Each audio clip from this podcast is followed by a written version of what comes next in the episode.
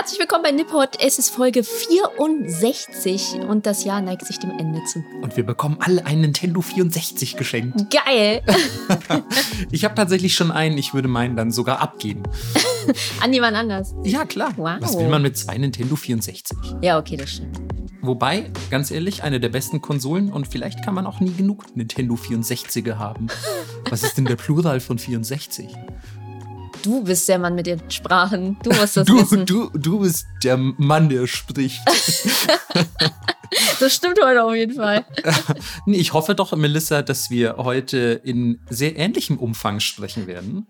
Ähm, Oh. Willst du denn vielleicht mal unseren weihnachtlichen oder präweihnachtlichen Zuhörern und Zuhörerinnen sagen, um was es heute gehen soll? Yes. Und zwar haben wir uns etwas ausgedacht. Also ehrlich gesagt habe ich es auch ein bisschen geklaut von Radio Loophole. Die schenken sich nämlich immer gegenseitig Lieder, von denen sie denken, der anderen Person würde es gefallen. Und ich dachte, das könnten wir doch auch machen. Und deswegen singen wir heute für euch. Ja, macht euch bereit. Nein. Und deswegen haben wir heute jeweils Themen vorbereitet, kurze Themenblöcke, jeder drei an der Zahl, die wir der anderen Person schenken und wo wir denken, es könnte der anderen Person gefallen. Absolut richtig. Genau. Und ähm, ja, ihr werdet dann Zeuge dessen, wie gut wir uns kennen oder auch nicht. Oder auch nicht. Mal schauen. Also, äh, wenn die Themen scheiße sind, Melissa, darfst du es auf jeden Fall sagen. Das mache ich. Wenn du es, äh, wenn, aber ich natürlich auch. Natürlich. Also es ist ganz klar.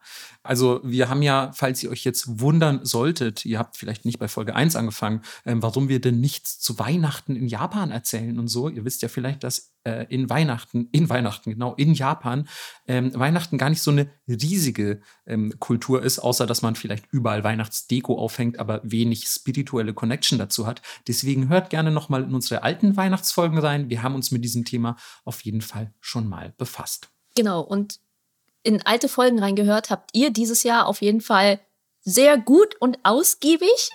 Oh ja, oh ja. Und das habt ihr wunderschön demonstriert bei allen Spotify-Raps, die ihr gepostet habt. Ihr habt uns geschrieben, Minutenanzahlen geschickt und wir waren einfach, ja, geflasht, würde ich sagen. Ey, also ich muss auch wirklich sagen, ein paar Leute von euch da draußen, ich mache mir Sorgen.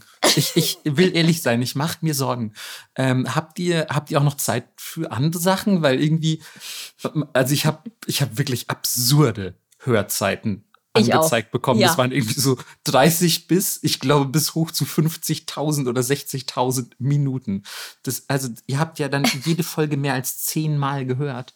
Und ja, also vielen Dank, aber wie auch immer ihr das ausgehalten habt, ja, äh, sehr respektabel. Und äh, genau, verlinkt uns auf jeden Fall immer gerne. Es kann ja auch sein, dass ihr jetzt demnächst erst in euer Spotify-Rap reinschaut. Und ähm, wir sind euch auf jeden Fall mega dankbar und haben uns über jede Verlinkung sehr, sehr gefreut. Absolut. Mich Und haben auch ein paar Leute, by the way, mit, äh, mit äh, Privatnachrichten kontaktiert auf Instagram Mhm. und haben mehrfach den Hashtag Meiji-Gang benutzt. ja, Mann. Es ist einfach das Allergeilste. ähm, falls ihr nicht wisst, was es damit auf sich hat, wir haben uns ähm, letztens äh, gemeinsam die berühmteste japanische Jahreszahl vielleicht äh, tätowieren lassen, die 1868. Und ähm, ja, also es gibt, glaube ich, auf deinem Instagram gibt es vielleicht noch ein Foto davon. Gibt's, ansonsten, ja. genau, ein Reel. Und ähm, ansonsten auch hier nochmal der Hinweis, wir werden ja jetzt hin und wieder auch einzelne Folgen als Videocontent produzieren. Mhm. Und unsere letzte Folge, falls ihr euch gewundert haben solltet, wo die denn auf Spotify zum Beispiel geblieben ist oder auch auf iTunes natürlich, wenn ihr woanders zuhört, ähm, dann müssen wir euch mitteilen, die ist auf YouTube. Auf Melissas Kanal, also schaut da sehr gerne rein und wir halten auch kurz die besagten Tattoos in die Kamera. Absolut. Ja. Und wenn ihr Patreon seid im Dezember, kriegt ihr sogar eine coole Michigang Postkarte. Oh ja. Yeah. Also es, ich, ich finde es schön tatsächlich, wenn sich dieser Hashtag etabliert. Ja, ich glaube, das ist schon längst passiert. Ach, sehr schön. Das gefällt mir richtig, richtig gut. Yes. Und wo wir schon bei Patreon sind, wir haben nämlich zwei neue Menschen, die uns tatkräftig unterstützen mit Geld. Und aber ich hoffe auch, und ich meine das äh, auf jeden Fall ähm, auch so ein bisschen zu spüren, ja, zwischen, zwischen dem Digitalen spüre ich auch Liebe. Absolut. Mhm. Wie Marco guckt, der kann mit Liebe überhaupt nicht umgehen. oh Gott, das stimmt. ähm, ja, aber ich schicke jetzt mal Liebe raus an zum einen Death Metal Machine Man. Yeah! Einfach der allergeilste Name. Und einen Namen, den ich nicht aussprechen kann, weil er auch Zahlen beinhaltet, aber ich sag jetzt einfach mal Wiesel B? Wiesel B3E? Wiesel Chan. Thank wir, you. Wir bedanken uns auf jeden Fall bei unserem neuen Patreon Wiesel, unserem offiziellen Patreon Wiesel Maskottchen. Ist so. Ja, herzlich willkommen an Bord der MS Nippot. Ja. Sehr gut. Und ähm, ich würde, bevor wir mit dem tatsächlichen Thema der Folge beginnen, ähm, würde ich noch kurz erwähnen wollen, ähm, dass wir ursprünglich eine andere Idee für diese Folge hatten und die vielleicht auch dann demnächst kommen wird. Ähm, aber ich hatte die, ja, vielleicht muss man sagen, den verwegenen Einfall, dass wir ja jetzt, du kannst noch ein Veto einlegen, Melissa, aber dass Ja. wir ja jetzt dieses Thema spoilern könnten Ja, let's go. und, aber die Leute vielleicht zum Beispiel über eine Twitter-Umfrage abstimmen lassen, ob wir zusammenfassen oder lesen. Oh, ja.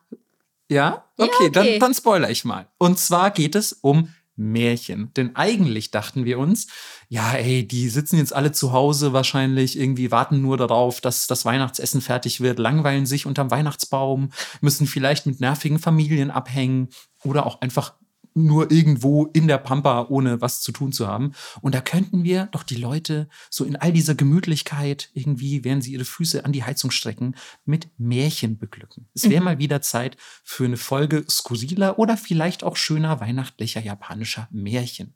Und ähm, als wir ursprünglich über diese Weihnachtsmärchenfolge geredet hatten, ähm, war die Idee in meinem Kopf, dass wir diesmal vielleicht sogar eins oder mehrere oder wie auch immer vorlesen. Und Melissa dachte aber so, hä, nee, ist viel lustiger, wenn wir die zusammenfassen, weil wir dabei immer so viel Quatsch reden. Ja. Und ich würde sagen, wir versuchen das einfach mal über eine Twitter-Umfrage. Und ich würde sagen, als Auswahlmöglichkeit wird es geben, dass wir es zusammenfassen, wie üblich, dass wir es einmal vorlesen und dass wir einen Mix machen, dass wir vielleicht einmal was vorlesen. Dann können sich die Leute so auch ein bisschen von unseren krassen Leseskills überzeugen lassen. Oh Gott, dann muss ich üben vorher. Melissa, du hast, also wer es nicht weiß, Melissa hat in den Streams manchmal schon Dinge vorgelesen. Das stimmt. Ja, hast du doch gut gemacht. Dankeschön. ähm, und es kann natürlich auch sein, dass manche Leute ja auch gerne vielleicht so eine Art Mini-Nippot-Hörbuch gerne mal hätten Oh und sich sagen so, ey, ich lieg so oft im Bett und ihr lest mir irgendwie was vor, aber, oder ihr erzählt mir was, aber wenn ihr was vorlesen würdet, dann würdet ihr wenigstens nicht die ganze Zeit dabei laut lachen, Quatsch reden oder sonst irgendwas und ich könnte mich einfach von der Geschichte ein bisschen einlullen lassen. Wir sollten einfach einen zweiten Podcast aufmachen, wo wir noch viel langweiligere Sachen erzählen und den die Leute dann wirklich nur zum Einschlafen benutzen. Ja, genau, das ist Nippot-Einschlafversion. Ja. Ja, super. Ähm, Marco liest anderthalb Stunden nur Jahreszahlen vor. 1861, 1862, 1863, 1864. Aufwachen 1865. Auch geil, dass überhaupt keine Infos dazu kommen. Nee, nee, ich lese ja nur die Jahreszeit Ja. Was dann da passiert ist, das könnt ihr euch sicher auch denken oder habt ihr kein Google, was ist denn los bei euch? ähm, ja, genau. Also vielleicht machen wir das so und ihr dürft euch auf jeden Fall in, würde ich jetzt einfach mal sagen, nahe Zukunft, ohne dass wir das genau spezifizieren, dürft ihr euch mal wieder auf eine Märchenfolge freuen. Geil. Mein Märchenbuch hat hier fast schon ein bisschen Staub angesetzt. Das tut mir richtig leid, weil da sind halt auch so Dinger wie der Schneckenmann drin. Das ist eigentlich, das ist ein Märchen, das sollte man eigentlich einmal pro Woche lesen, damit man irgendwie ein bisschen mehr Schneckenspirit in sich aufsaugt. Wow. Wo das schon wieder hingeht hier. Naja, es ist ja auch, man muss sagen, die Leute, die sind ja jetzt auch, die fahren langsam runter, Mann. Das Jahr Ja. geht zu Ende. Die Leute wollen Ferien, die haben keinen Bock mehr. Die können jetzt auch sich mal ein bisschen Quatsch von uns anhören, würde ich sagen. Nicht so wie sonst. Nicht so wie sonst, wo wir einfach so ein eiskalter, unterkühlter Bildungspodcast sind. Absolut. Ja. Also hin Ähm. und wieder. Ich finde, ich würde sagen, diese Staffel, wenn man das so sagen kann, Mhm. Ähm, war schon teilweise sehr bildungsfokussiert. Und ich muss sagen, es gab auf jeden Fall in dieser Staffel ein paar Folgen, die recherchetechnisch wirklich die Hölle waren. Das stimmt. Ja. Cool. Heute Dann sind nicht. wir uns ja einig. Heute war witzig. Jedenfalls für mich. Ja, war auf jeden Fall cool. Aber ich muss sagen, ähm, ich hatte bei meiner Themenauswahl, und da werden wir gleich sicher noch mal drauf eingehen, ähm, immer ein bisschen Angst einerseits, dass du es schon kennst. Mhm. Oder dass du einfach schon sehr viel über das Thema weißt. Und deswegen habe ich mich jetzt wirklich auf drei Dinge ähm, ja, fokussiert oder beschränkt, von denen ich einfach glaube, dass du es halt vielleicht einfach noch nicht mitbekommen hast, davon gehört hast und dass es dir halt inhaltlich gefällt. Ich Ja. bin, bin gespannt. Same, same. Aber ich dachte, selbst wenn du es schon weißt, alle Menschen, die hier zuhören, wissen es noch nicht. Und dann hast du einfach Pech. Ja, okay, aber ey, jetzt vergiss mal die da draußen. Ja, wir wollen ja auch ein bisschen unter. Nein, Quatsch. Ja, dann müsste ich gehen. ähm, wie wär's denn, wenn du anfängst? Ich fange an. Ich Okay. glaube schon. Ähm, dann gebe ich dir die Auswahl Oh. zwischen was Witzigem, Mhm. etwas Geistreichem Mhm. und etwas Gruseligem. Ich würde sagen, da wir gerade noch so ein bisschen in humoristischer Stimmung sind Ja, oder zumindest dem Witz nicht ganz abgeneigt, fangen wir doch vielleicht mit was Lustigem an. okay. Ich habe dir einen Yokai rausgesucht. Ja, Von oh, dem der ich- könnte dann, ist der nicht gruselig oder was? nee, naja, wenn man ihn trifft, schon. Okay, Von dem ich denke, es würde dir sehr gefallen. ich bin gespannt. Okay, und zwar ist es das Kama Itachi. Kenne ich tatsächlich nicht. Geil. Aber ich würde sagen, Itachi ist das Wiesel. Genau, es ist das Sichelwiesel. Womit wir übrigens wieder bei unseren Patreons wären. Ja, ich wollte nicht spoilern vorhin und schon was sagen, aber es passt perfekt. Super cool. Genau. Und ich habe es auch ausgesucht, weil es wie du ähm, in den japanischen Alpen angesiedelt ist. Oh, wow. ähm, ja, für alle, die es nicht wissen, ich habe mal eine Zeit lang in den japanischen Alpen gearbeitet und ich komme immerhin aus Süddeutschland. Ja, deswegen Also- dachte ich, okay, Win-Win. Ein Wiesel, Sichel und die japanischen Alpen. Und ich, es könnte jetzt sogar sein, dass ich das schon mal in diesem Podcast erwähnt habe, aber ich habe es, glaube ich, irgendwann mal zumindest dir persönlich erzählt. Und zwar hatte ich während einer sehr kurzen Phase meiner Schulzeit den Spitznamen Wiesel. Kein Ja. Scheiß. Siehst du? Und Also, also, wie könnte es noch besser passen? ja, wenn ich eins kann, ist Geschenke machen. Das stimmt wirklich. Melissa macht sehr gute Geschenke. Danke. Ähm, genau, also das Habitat sind die japanischen Alpen und tatsächlich auch, wo es sonst so Wiesel gibt.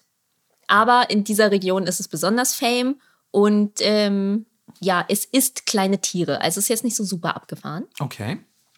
Aber ähm, ich fange nochmal von vorne an, gehe nochmal zurück in die Region, ähm, weil die meisten, ich nenne es mal Sichtungen in Anführungszeichen, gab. So halb Kryptid, halb Yokai. Genau. In Yamanashi, Nagano und Niigata. Und äh, in Itachi sind sie bekannt für ihre besonders aufdringliche Art. Ja, geil.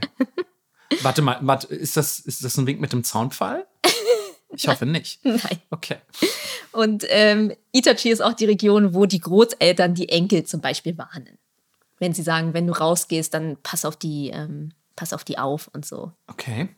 Ja, weil die Wiesel haben nämlich gelernt, auf den wirbelnden Wirbelstürmen dieser kalten Region zu reiten.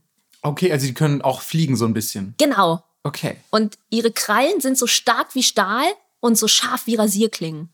Damn. Also man muss sich vorstellen, man hat so ein Wiesel, was so ein bisschen Flughörnchenmäßig unterwegs ist, aber die Hände sind Sicheln. Das klingt ehrlich gesagt ziemlich bedrohlich. Ja. und man will die auch gar nicht streicheln, weil ihr Fell ist stachelig wie das eines Igels und sie bellen wie ein Hund. Wow. Okay. Sie sind wirklich Kryptide. Ja. Willst du kurz ein, ein Wieselbellen machen? Wow, das Wiesel ist erkältet anscheinend. Ja, ich glaube so. Aber nee, das macht ja, weil es, Alter, japanische Alpen, kalter Wind Ah, die ganze Wind. Zeit. Stimmt. Natürlich, das muss sich immer erstmal ein bisschen so räuspern halt. Und dann ist das so ein Ruhe, so ein macht das so. Bisschen süß auch. Naja. Ja, aber vergisst nicht die Sichelkrallen. Ja, ja, ja, ja. Und vor allem, sie haben nicht nur Sichelkrallen, sie bewegen sich so schnell, dass sie für das bloße Auge unsichtbar sind. Na ja, super. Damit macht man sich ja wieder extra einfach. Ja. Und deswegen kommen und gehen sie wie der Wind. Mhm. Ja. Äh, das Krasse ist aber, die reisen in äh, Dreiergruppen umher und greifen auch in Dreiergruppen an und schlagen einfach aus der Luft nach Menschen. Was? Und das erste Wiesel kommt runter und schlägt nach den Beinen seines Opfers und stößt es zu Boden. Dann kommt das zweite Wiesel, das nutzt seine Vorder- und Hinterbeine, um das am Boden liegende Opfer mit tausenden von furchtbaren Schnitten zu verletzen. Was? okay, wow, die sind richtig feindselig. Ja, pass auf. Aber dann kommt das dritte Wiesel und das hat eine magische Salbe dabei, das es dann schnell aufträgt und damit verheilen die meisten Wunden und es, naja, es bleibt noch so ein bisschen Schramm zurück, aber keines tödlich. Hä, hey, warte, was? Warum macht das Wiesel das? So, also, gib, okay, ich lasse dich erstmal ausreden, aber also ich habe ich hab Fragen. Ja, ich auch. naja, und ähm, sie schneiden mit solcher Präzision zu, dass sie ganze Fleischstücke herausschneiden. Alter Schwede. Ohne auch nur einen Tropfen Blut zu vergießen. Okay, wow. Ja. Und der Angriff und die Heilung erfolgen so schnell, dass das Opfer das gar nicht wahrnehmen kann. Und aus der Menschenperspektive sozusagen stolperst, stolperst du einfach und haust dich halt auf die Fresse. Okay, und hast vielleicht irgendwo so einen kleinen so, Schnitt natürlich. Genau. Mhm. Knie aufgeschlagen. Aber was eigentlich passiert ist, du wurdest quasi Gewieselt. Von, von drei Wieseln so richtig zur Sau gemacht. Genau. Okay. wow. Ich glaube, es ist eigentlich die Erklärung dafür, dass es draußen kalt und rutschig ist und du dich hinlegst. Ja, ich habe mich nämlich auch gerade schon gefragt, wie das wohl entstanden sein mag. Ja. In der Folklore. Aber klar, das ist wahrscheinlich eine sehr, sehr plausible Erklärung. Aber es gibt noch eine andere Theorie über den Ursprung des Kama-Itachi. Ähm, dass es sich nämlich nur um einen Scherz handelt, also ein Wortspiel. Ähm, mhm. Und es geht auf eine Schwertkampfhaltung zurück, die als Kamae-Tachi bekannt ist. Ah, okay. Ja. Aber tatsächlich, also Legenden über unsichtbare Bestien, die auf dem Wind reiten und Menschen auf ähnliche Art und Weisen angreifen, gibt es überall in Japan. Ist aber auch natürlich was, was vielleicht auch so eine bedrohliche ähm, Natur insgesamt bedeutet. Ne? Der, der starke Wind, der bläst und mhm. man fühlt sich ja auch, also ich, wenn man bei starkem Wind draußen ist, ohne dass der einen jetzt umweht oder so, ist ja meist dann vielleicht nicht so mega eitler Sonnenschein und du hast vielleicht bisschen, also es ist kalt. Das bedeutet, ja. dass es auch rutschig sein könnte. Vielleicht regnet es. Der Wind bläst stark. Das ist so ein feindseliges Wetter. Da kann man sich schon vielleicht auch ein bisschen einbilden, dass da bösartige Naturmonster oder so dahinter stecken könnten. Vor allem, man sagt ja zum Beispiel im Deutschen auch, der Wind schneidet. Mm. Ja, stimmt. Ja, aber ich fand diese Sichelwiese sehr witzig. Und wenn du es erzählt hast übrigens, ist mir eingefallen, dass ich zumindest eine Interpretation dieser Wiesel kenne, denn ähm, auch wenn ich den Namen jetzt so nicht zuordnen konnte, gibt es, glaube ich, eines dieser Wiesel als Bossgegner in dem Spiel Nio 2, ah. wo man ja auch vermehrt gegen äh, Yokai und ähnliche Kreaturen aus der japanischen Folklore kämpft. Und dieser Boss ist natürlich deutlich, deutlich größer als ein normales Wiesel, aber macht ebenfalls so wirbelsturmartige Bewegungen und hat so scharfe Klauen und ist eben ja so ein, so ein längliches Wiesel. Und das ist doch hundertprozentig genau an ja. dieser, an dieser Yokai-Form orientiert. Mit Sicherheit. Ja. Cool. Das war mein Sichelwiesel für dich. Äh, danke, ich fühle mich ehrlich gesagt auch ein bisschen wie ein Sichelwiesel. ähm, dann habe ich für dich ähm, eine nicht vorhandene Auswahl, denn die Reihenfolge ist strikt festgelegt bei mir. Oha. Ähm, und ähm, das liegt aber auch daran, und ich sage es dir direkt, ähm, dass es am Ende, also ich ende quasi mit einem Reisetipp für dich. Aha. Und okay. deswegen ähm, darf ich dir hier die Auswahl nicht geben, weil ich mit dem, mit dem Reisetipp natürlich enden okay. möchte. Ähm, aber ich fange an mit einer Dame, die du, glaube ich, sehr zu schätzen wüsstest. Und ich hoffe, dass du sie vielleicht noch nicht im Detail kennst. Es handelt sich um Tomoe Gozen. Äh, nicht, nicht im Detail. Okay. Ja, genau. Ich habe ähm, hab mir Tomoe Gozen ausgesucht. Und ähm, du hast ja bestimmt schon mal in einer unserer Folgen, vielleicht fürs Katana oder so, hast du ja ähm, sicher auch äh, weibliche Kriegerinnen recherchiert. Mhm. Und Tomoe Gozen ist die wahrscheinlich berühmteste weibliche Kriegerin ja. der japanischen Geschichte. Und sie ist eine sogenannte Onamusha, ähm, also ja, Frau Kriegerin. und zwar keine Onabugeisha, wie oft zum Beispiel, ich glaube auch im deutschen Wikipedia-Artikel steht, den ich mir ebenfalls durchgelesen habe, aber gar nicht mochte, wenn ich ehrlich Oh. bin. Ähm, aber wie gesagt, wir müssen jetzt hier nicht einen auf akademisch machen, aber wisset natürlich nur, nicht alles, was auf Wikipedia steht, ist auch wahr. Deswegen ähm, immer vielleicht noch ein bisschen die Quellen überprüfen. Ähm, und Onna Bogesha sind nämlich die weiblichen Kriegerinnen, die eigentlich das Dorf oder die Burg oder sonst was, ihre Familien, ihre Besitztümer verteidigt haben, wenn die Männer zum Beispiel nicht da waren oder in der Schlacht gefallen sind. Also es waren Mhm. Verteidigerinnen. Aber Tomoe Gosen war eine Angreiferin Geil. eine Onamusha eben. Und sie wurde wahrscheinlich um 1157 rum. Hier haben wir auch die erste Jahreszahl. Oh yeah. Ähm, keine Angst, es kommen noch mehr. Ähm, gegen 1157 wurde sie äh, geboren. Wahrscheinlich, es gibt natürlich keine genauen Schriftzeugnisse, die das belegen würden aus dieser Zeit. Ähm, über ihre Kindheit und ihr persönliches Leben ist auch leider nicht allzu viel bekannt. Ähm, das Einzige, was wirklich klar ist über sie, ist auf jeden Fall, dass allein schon anhand dieses Geburta Geburtsdatums klar ist, dass sie in einer ja sehr wichtigen Zeit der japanischen Geschichte, einer Zeit des Umbruchs geboren wurde. Ähm, die Heian-Periode endet gerade und was ist da nochmal los gewesen mit das? Nein, okay. ähm, aber ja, es, für alle Leute, die, die sich ein bisschen mit japanischer Geschichte auskennen, die wissen, die Heian-Periode endet und die Zeit der Samurai beginnt. Das heißt, die Zeit der Krieger. Und Wie streng er geguckt hat gerade. Ihr habt es nicht gesehen, aber es war so richtig, mm, wie kann man das nicht wissen? Ja, ja, keine Ahnung, Mann. Manchmal frage ich dich, wann die Edo Jidai angefangen hat und du guckst mich an wie so ein, ich weiß auch Wiesel. nicht, wie so ein, wie so ein Sichelwiesel, echt. Ja, du guckst sowieso oft wie so ein Sichelwiesel, fällt mir eigentlich mal auf.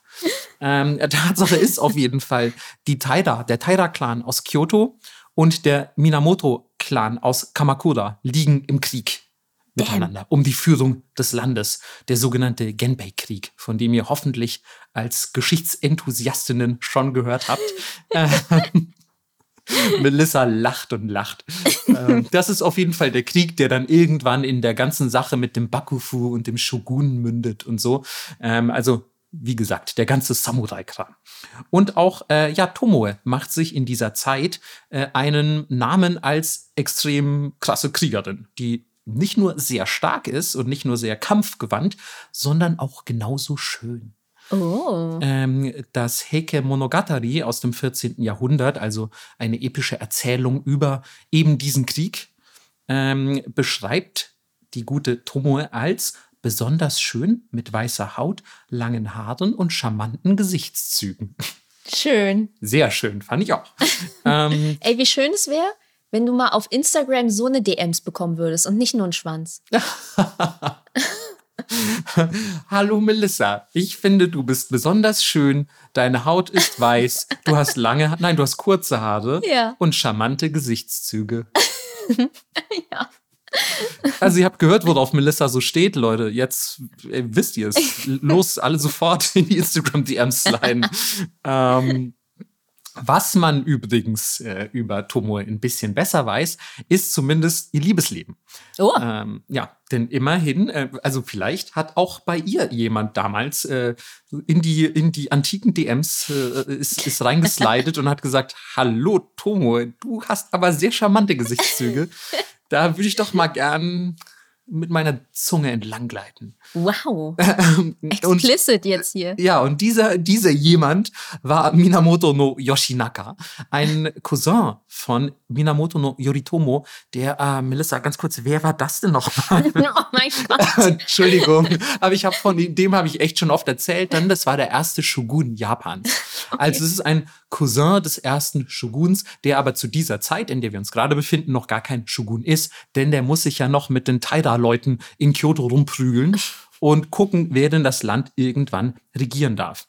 Sie wird auf jeden Fall hin und wieder als die Konkubine oder in manch anderen Quellen auch als eine der Frauen von Minamoto no Yoshinaka beschrieben. Wie es denn genau weiß, auch das ist natürlich nicht ganz explizit überliefert.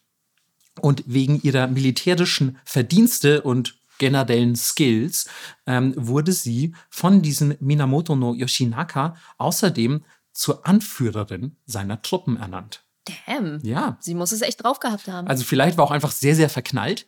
ja. Ähm, Aber über ihre Kriegskunst wird ebenfalls in der Heike Monogatari geschrieben.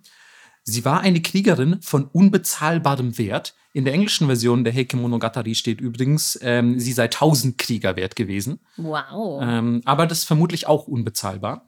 Ähm, stets bereit, einem Dämon oder einem Gott zu begegnen, zu Pferd oder zu Fuß.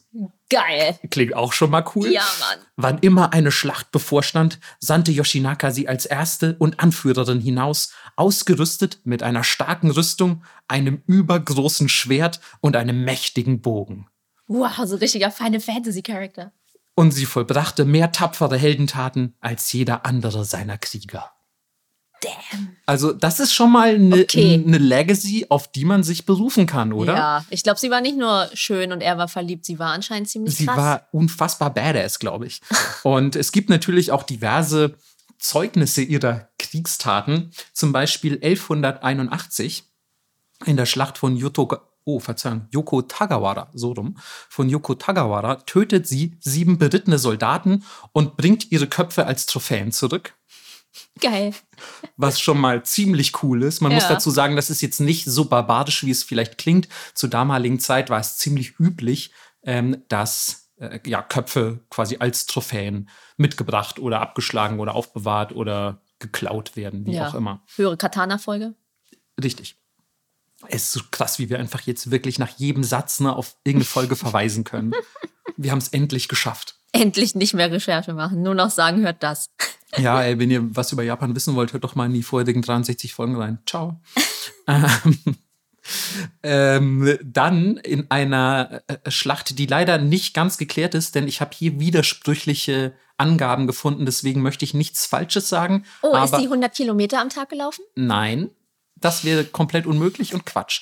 ähm, aber in einer ungeklärten Schlacht, nenne ich es jetzt einfach mal, zieht sie mit 300 Soldaten, ähm, zieht sie gegen eine Übermacht von 6000 Soldaten in die Schlacht und kommt als eine von fünf Überlebenden zurück.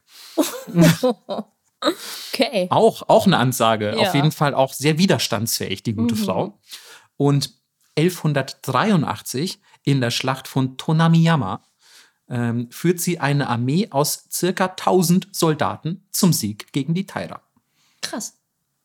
Das finde ich ist für eine Frau der damaligen Zeit ganz schön, ganz schön respektabel. Ja, Ehrlich Mann. gesagt wäre es auch für einen Mann respektabel. Es ist einfach mega krass, in den Krieg zu ziehen, mit 1000 Soldaten, das zu überleben und irgendwie zurückzukommen. Mhm. Gruselige Vorstellung, aber sie hat auf jeden Fall, sie hat Bock auf Krawall gehabt. Ähm, äh, das, nur, das nur so am Rande als ähm, ein paar ihrer ja, militärischen Verdienste. Ähm, leider endet ihre militärische Karriere aber sehr abrupt im Jahre 1184 ähm, mit der Schlacht von Awasu. Und zwar sind die ja, Streitigkeiten ähm, um die Herrschaft des Landes mittlerweile nicht mehr zwischen Taira-Clan und Minamoto-Clan. Es ist jetzt schon klar, dass der Minamoto-Clan ähm, die Macht des Landes übernehmen wird. Jetzt ist die Frage nur noch intern, wer aus dem Clan darf denn die Macht haben? Und natürlich geht es dann da weiter und jetzt fangen sich die Minamotos gegenseitig an die Köpfe einzuhauen. Mhm. Ähm, und leider wird der Minamoto no Yoshin, Yoshinaka, also der Geliebte von, von der guten Tomoe, der wird von seinem Cousin, dem ersten Shogun, also Yoritomo, von dem ich vorhin gesprochen habe, wird ja verfolgt und ähm, in die Enge getrieben beim heutigen Otsu, ja in Kansai, so in der, in der Nähe von Kyoto. Und dort, ich glaube, die sind nur noch so irgendwie sieben, acht Leute oder so. Werden die da irgendwie bei einem, bei einem Tempel, glaube ich, habe ich gelesen, in die Enge getrieben. Und eigentlich möchte Yoshinaka, dass Tomoe sich zurückzieht, die Schlacht verlässt und aus welchen Gründen auch immer. Es gab verschiedene Interpretationen, vielleicht aus Liebe, um sie zu beschützen, aber auch um den Ruhm quasi nicht zu teilen, aber vielleicht auch, um einfach zu sagen, so, ey, ich sterbe doch hier nicht neben einer Frau. Ähm, also es gibt ja verschiedene Interpretationen, warum er das gesagt haben könnte. Tatsache ist auf jeden Fall, Tomoe, die badass Frau, die sie ist, hat nicht so Bock zu gehen und sagt einfach so, ey, okay, lass noch mal kurz drüber ne reden, lieber Yoshinaka. Wie wär's, wenn ich deinen Befehlen folge, aber ich darf noch ein letztes Mal dir als meinem, als meinem Lehnsherr, als meinem Fürsten, darf ich dir nochmal beweisen, dass ich die größte Kriegerin aller Zeiten bin. Und sie reitet los ins gegnerische Lager und ähm, trifft dort auf 30 berittene Soldaten, angeführt von einem sehr talentierten Schwertkämpfer, wie ich las, Onda no Hachiro. Und ähm, ja, den enthauptet sie. Wirklich? mit, ihrem, mit ihrem, und es ist immer krasser, mit ihrem Pferdesattel. Ähm, weil, und es ist, das sind die Beschreibungen. Ich habe sie mir wirklich in so vielen verschiedenen Fassungen durchgelesen. Ähm, und anscheinend reitet sie zu dieser Gruppe, angeführt von diesem Hachiro, und ähm, nimmt seinen Kopf wohl im Vorbeireiten und hakt den irgendwie so an den Knauf von ihrem Pferdesattel und dreht sich dann wohl so schnell, dass der Kopf abreißt. Oh mein Gott. Ja. Wow, brutal. So, so habe ich es auf jeden Fall verstanden. Und ähm, das ist auf jeden Fall auch eine Ansage, einfach so auf 30 berittene Soldaten zuzureiten und ihren Anführer zu enthaupten. Mhm. Ähm, aber wenn nicht Tomoe, wer dann? Ähm, anschließend wird äh, Yoshinaka getötet und die Schlacht ist vorbei. Minamoto no Yoritomo wird der erste Shogun. Ähm, in alternativer Version dieser Geschichte gibt's auch eine, gibt's auch eine ja, Erzählung, bei der ähm, er schon vorher getötet wird und sie quasi aus Rache Ah. diesen Akt vollzieht. Es ist nicht ganz klar, in welcher Reihenfolge das wirklich passiert ist, aber dass es passiert ist, da scheinen sich wohl eine, alle einig zu sein. Da haben ja auch Ähm, 30 Leute zugeguckt. Richtig, ja. Von denen wird ja wohl einer Schriftsteller gewesen sein. ähm, und ab hier verliert sich leider die Spur der guten Tomoe ein bisschen.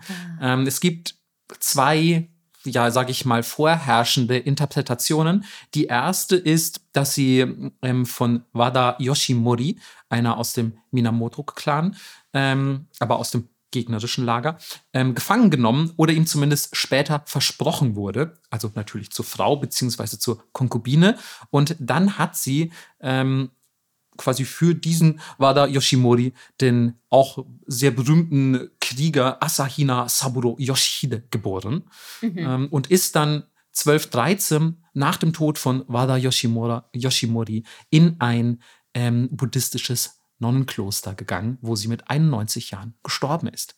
Ähm, andere Legenden wiederum erzählen, dass sie den abgeschlagenen Kopf von Yoshinaka ähm, aus dem gegnerischen Lager zurückerobert hätte und mit dem Kopf in der Hand ins Meer gelaufen ist, um dort zu ertrinken. Ich glaube eher die Klostervariante. Hm, wahrscheinlich, aber, Aber man weiß auch nicht, die war auch krass drauf. die war auch krass drauf. Aber ich finde es toll, dass es diese beiden Versionen Ja. gibt. Einmal so, ja, hier, du wurdest leider von ähm, Wada Yoshimori gefangen genommen und wurdest Konkubine und hast einen super starken Krieger der japanischen Geschichte ebenfalls geboren als super starke Kriegerin. Oder du bist einfach irgendwie badass mit einem abgeschlagenen Kopf ins Meer gelaufen und hast deine Ehre bewahrt. ist auf jeden Fall ist eine Ansage, beides. Und ähm, als kleine Info für euch noch, die Statuen, Bilder und Co., die die, die gute Tomoe Gozen darstellen, die stellen sie meist mit einem äh, Naginata dar, dieser langen ja, Stabklingenwaffe, die man vielleicht auch aus Videospielen, Anime und Co. kennt, ähm, ist eigentlich eine typische Frauenwaffe, die eher auf Distanzkampf damals geschult wurden, ähm, um quasi den körperlich oder, oder physisch überlegenen Männern irgendwie eher die Stirn bieten zu können. Und ähm, so wird die oft dargestellt, was aber falsch ist, denn wie wir auch gerade schon in der Heike Monogatari gehört haben, ähm, ist sie eigentlich mit dem Schwert, mit dem Langschwert in die Schlacht gezogen, mit dem Langschwert und dem Bogen. Und sie war wohl mit beiden sehr, sehr geschickt. Und ja, sie hat seitdem eigentlich so einen sehr festen Stammplatz in der japanischen Popkultur, im Theater. Es gibt Kabuki-Stücke über sie. Äh, ja, Legenden ranken sich um ihre Person und so weiter. Und zu allerletzt, wenn ihr irgendwann in Kyoto sein solltet, im Oktober, dann guckt euch doch am 22. Oktober das sogenannte Jidai Matsuri an, von dem übrigens auch unser aktuelles oder unser, nee, unser November ähm, Patreon-Wallpaper stammt. Ähm, dort gibt es nämlich eine Prozession mit äh, diversen ähm, Kleidungsstilen und Rüstungsstilen aus den unterschiedlichsten Epochen der Geschichte Kyotos. Und es gibt auch ähm, eine Tomoe Gozen bei diesem Umzug, die quasi da ja mitzieht mit ihrer Rüstung und dem Bogen und super cool aussieht. Also ihr findet auch Fotos davon ähm, im Netz. Ich würde natürlich auch sehr gerne Fotos davon bereitstellen, aber ich habe die Leute, die ich damals auf dem Jedi Matsuri fotografiert habe, natürlich nicht um Erlaubnis gefragt, ob ich ihre Fotos hochladen darf. Deswegen kann ich das jetzt nicht einfach posten. Aber ähm, falls ihr mal da seid, guckt euch bitte auch Tomoe Gozen, die Badass-Frau der japanischen Geschichte, in Natura an. Geil. Die hat gut reingehauen, ey. Die hat gut reingehauen. Und ja, ich dachte, du bist, du bist ja auch quasi mit dem Baseballschläger in der Wiege groß geworden. ja. Ähm, deswegen dachte ich, du weißt doch bestimmt eine, eine badass japanische Kriegerin, die Köpfe abschlägt und Männer in die Schlacht führt. Die Absolut. weißt du doch bestimmt zu schätzen. Ja, Mann. Richtig Hm. geil. Cool. Gut. Ja, dann würde ich sagen, äh, bleiben wir einfach geschichtlich. Oh, wow. Hast du ein Geschichtsthema recherchiert? Ja, ich wollte was haben, wo ich auch Jahreszahlen sagen kann für dich. Vielen Dank. Und äh, ja, die meisten wissen es vielleicht nicht, aber Marco ist ja auch ein Poet Oh, wow. und schreibt Dinge. Und deswegen dachte ich, ähm, ja, suche ich doch einen Dichter raus. Okay. Und hab dir dazu äh, passende Haikus rausgesucht. oh, wow. Okay, ich bin so gespannt. äh, ja, aber du kennst ihn bestimmt. Das ist Kobayashi Issa. Mhm, vom, aber auch nur vom Namen. Ja, okay. Also ich weiß eigentlich nichts über ihn. Okay, also er lebte 1763 bis 1828 und äh, ja, wie gesagt, er war ein japanischer Dich- Dichter und ähm, auch ein buddhistischer Laienpriester, was ich einen interessanten Begriff finde, habe ich vorher so noch nie gehört. Mhm. Du bist irgendwie, ja, ich bin Priester, aber naja, ich habe halt nicht die Ausbildung gemacht, ich hänge hier nur so rum. und äh, er ist bekannt für seine Haiku-Gedichte und aber auch seine Tagebücher. Und ähm, er gilt als einer der vier Haiku-Meister in Japan. Deswegen dachte ich so, ah, er wird es bestimmt schon kennen. Ähm, ja, zusammen mit Basho, Buson und Shiki, also die großen vier nennt man sie auch. Mhm. Und ähm, er schrieb über, willst du schätzen, wie viele Haikus? Ähm, ist, ist es vierstellig? Ja. Okay. Weiter komme ich nicht. Okay, 20.000. Zwar, das, Melissa, 20.000 sind nicht vierstellig, sondern fünfstellig, aber ja. Ähm, Achso, ich dachte mindestens ja, vierstellig. ja, nee, genau. Aber ja, ich hätte jetzt irgendwas gesagt, vielleicht so pff, 2000 oder so. Aber cool, es ist das Zehnfache. Warum nicht? Ja. Äh, naja, und sein Thema waren meistens Pflanzen, ähm, kleine Lebewesen. Er hat zum Beispiel gerne über Schnecken geschrieben. Oh, Und er hat auch 200 Haikus über Frösche geschrieben. klar. Dann müsste doch auch eigentlich einer deiner Lieblingsdichter sein. Ist, ist er tatsächlich auch, aber aus einem anderen Grund. Ah, okay. Weil er nämlich auch als der Ketzer der Zunft bezeichnet wird. Uh, das gefällt dir natürlich immer, ne? Ja, aber dir gefällt das auch. das stimmt. Ach, ich kann mich einfach der Ketzerei nicht verweigern. Es ist, sie ist zu attraktiv. Ähm, ja, weil sich seine Haikus und seine Texte vor allem durch einen schrägen Humor und eine Respektlosigkeit auszeichnen. Oh, das finde ich aber charmant. Ja. So charmant wie die Gesichtszüge von Tomoe sind. Und ähm, deswegen das erste, was ich dir rausgesucht habe, ähm, die Seite ist auf Englisch, deswegen lese ich sie auch auf Englisch vor, weil ich Mhm. habe es mir jetzt gespart, die zu übersetzen aufs Deutsche, damit es auch mit der Silbenzahl hinkommt. Das war Klar. mir zu viel Tara. Mhm. Deswegen hier das erste Haiku für dich. Mhm. New Year's Day, everything is in blossom. I feel about average. Wow, das hat er geschrieben. Ja. Was für ein geiler Typ. Und ich dachte so, ja, da sehe ich Marco alleine auf der Couch, wie er zockt mit einem Rotweinglas und genau das denkt. Ey, es. Scheiße, ich wusste gar nicht, dass er so ein Homeboy von mir ist. Ja. genau, und 1823 schrieb er Ladling more tea from the hungry ghost altar a maiden. Cool. Und das fand ich auch ziemlich geil. Sowieso. Ge Ge Geister immer geil. Ja, und ähm, in dem Fall referiert er quasi ja über die Opfergaben auf einem Altar Mhm. und ja, den, den Vorteil des Leidens. Ich finde es sehr schön, dass du dabei an mich denken musst. Ja, ich dachte so, ach ja, was mit Geistern und Altar und so. Mhm. Und ähm, das letzte, was ich noch rausgesucht habe, ist Cherry Blossoms Scatter. Even the devil in me has lost his horns. Wow, da, wa- also aber mal ganz kurz, sag noch mal, wann hat, also wann hat er gelebt? Ähm, zwischen 1763 und 1828. Okay. Ja, Ja, finde ich sehr avantgardistisch für die Zeit. ne? nicht nur, nicht nur das übliche hier, die, die Kirschenblätter fallen, ich trinke Tee, sondern Mhm. schon ein ähm, bisschen mehr edgy.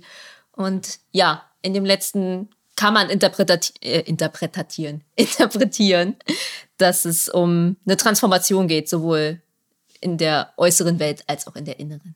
Natürlich. Ja. Cool. Der gefällt mir sehr gut. Ist ein, ist ein sympathischer Kerl, wie ich finde. Ja, er hat auch super viel bullshittigen Kram geschrieben. Ja, die 200 Froschgedichte halt. genau. Und Schnecken und so. Hä, aber ganz ehrlich, Melissa, ich habe das Gefühl, dass beim Schnecken mal nicht richtig zugehört. Sag mal, wie kannst du Schnecken-Haikus verschmähen? Ja, Mann, ich hätte eigentlich die, ich glaube, es waren irgendwie 80 oder so, 80 Schnecken-Haikus hätte ich eigentlich vorlesen sollen. Ja, genau. Ja, übrigens, ähm, die ganze Sache, die wir vorhin angeteasert hatten, ne, mit der Twitter-Umfrage zu den Märchen vorlesen, das könnt ihr euch direkt schenken. Wir werden einfach in der nächsten Folge 80 Schnecken-Haikus vorlesen. Ja. Ob ihr wollt oder nicht. Ja. Und die Folge ist übrigens Pflicht.